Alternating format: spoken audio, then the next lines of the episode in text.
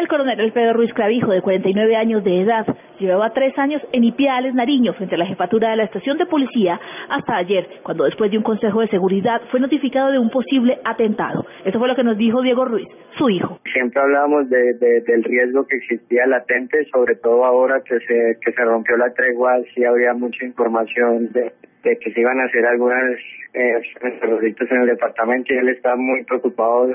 Minutos antes del ataque, su hijo Diego tuvo contacto con él. Digamos que todo el día hablábamos de cómo estás, porque obviamente pues yo conocía la situación acá en, el departamento. Yo le pregunté que qué que a qué hora se iba y él me dijo, no, estamos atentos, ya vamos bajando. Eso fue lo último que me dijo. Y 20 minutos después ya me, ya me llamaron a, a darme la noticia. Asegura su hijo que el coronel Ruiz siempre tuvo temor ante una eventual arremetida de la guerrilla y mucho más después de la ruptura de la tregua unilateral por parte de las FARC. Angie Camacho, Blue Radio.